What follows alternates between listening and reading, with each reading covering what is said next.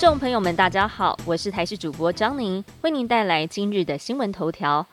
春节连假第二天小年夜，国道全日交通将以南下为主，高工局同整五大地雷路段，尤其在西部国道上午，杨梅到新竹系统，即时路况时速一度不到三十公里；彰化系统到普盐系统也塞爆，时速甚至不到二十公里。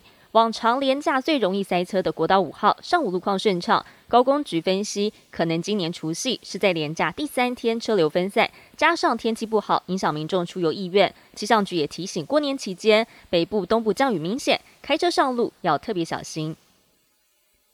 我国昨天新增十五例本土个案，其中对社区有影响的只有六例。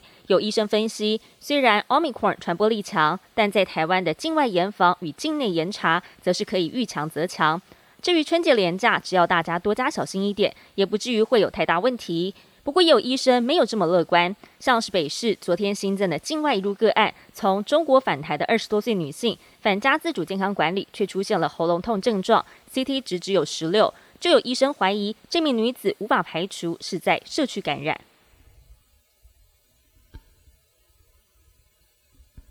国内本土疫情升温，就怕春节连假出游潮让疫情失控。台北市祭出管制措施，今天开始，动物园、儿童乐园、天文馆人数都降载，担心扑空的民众可得先上网预约了。但现场也有开放名额，动物园分两时段进场。上午场、下午场，现场各开放八百人，线上预约总共上线一点六万人。虽然今天是阴雨绵绵的天气，但还是有零星游客一大早冲着虎年来看老虎。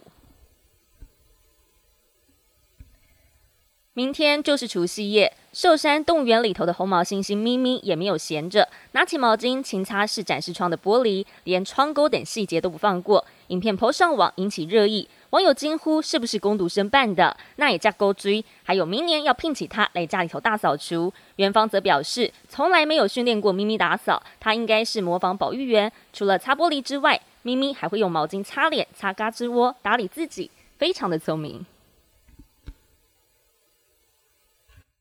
本节新闻由台视新闻制作，感谢您的收听。更多内容请锁定台视各节新闻与台视新闻 YouTube 频道。